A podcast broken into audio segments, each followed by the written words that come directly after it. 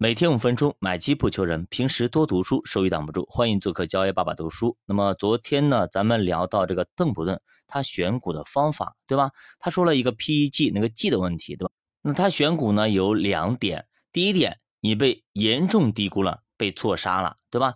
第二点，也就是说你增长速度非常的快，对吧？即使你现在价格非常高，但是你增速非常快，那么我也买你啊，就两点。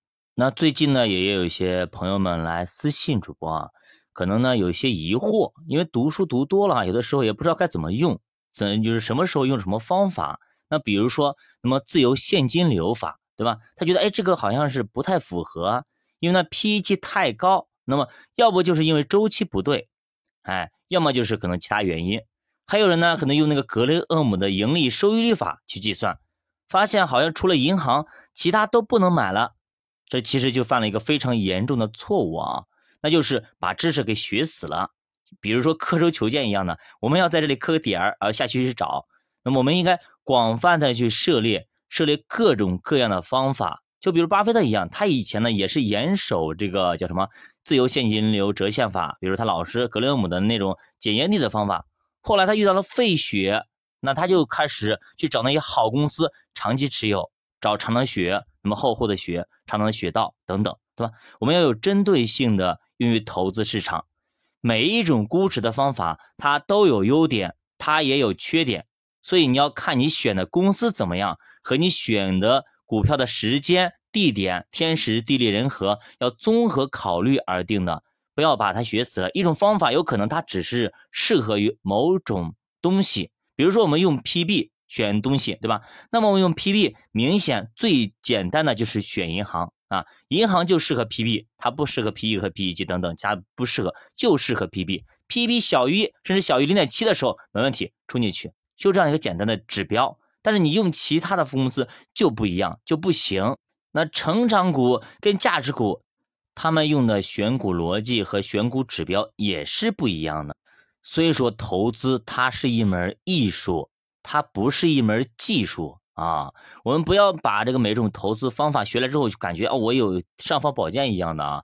我们有了很多武器库里边有很多工具以后，我们要学会怎么去用，什么时候用，用哪一种，遇到什么情况用哪一种等等，并不是说我们学了一点武器之后就要就是一招吃遍天下这种肯定没有那种方法啊，一招吃遍天下的方法是没有的。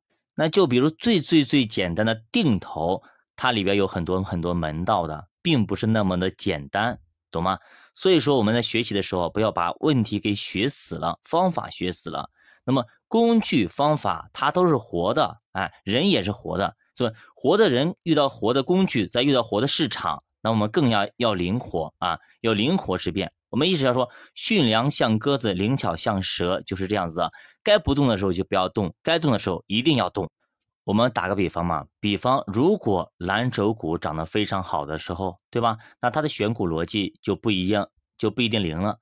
但是呢，这个时候你不应该看到那大红大紫的，比如茅台啊等等，这涨得非常好。我们要去看看那些中小板成长股，你别看他们估值高，你不敢买，你要看看它增长速度也非常快，你懂吗？这个时候不要，它估值虽然说比大盘估值要高，但是它的增长速度比估值也比那个大盘也要高很多。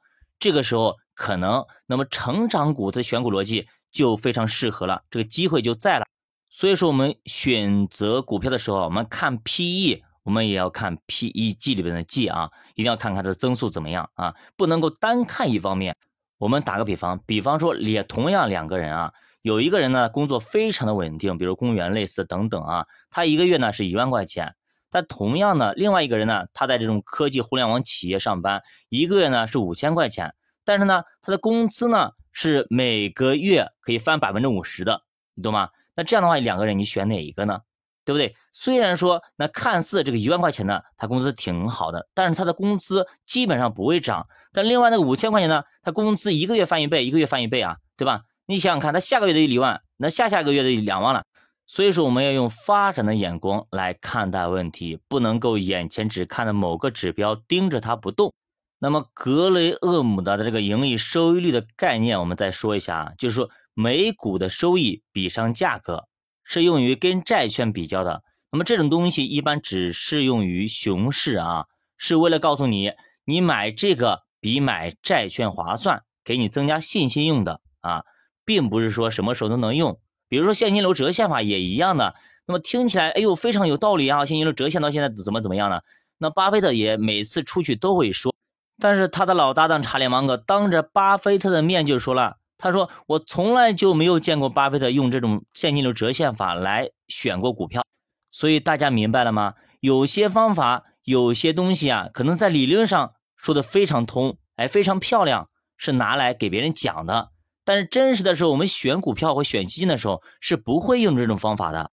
因为呢，这种方法只存在于理论层面和书本里，现实生活中是不现实的。教爸读书陪你一起慢慢变富。如果大家有投资感兴趣，可以点击主播头像，关注主播细米团，跟主播一起探讨投资智慧。再见。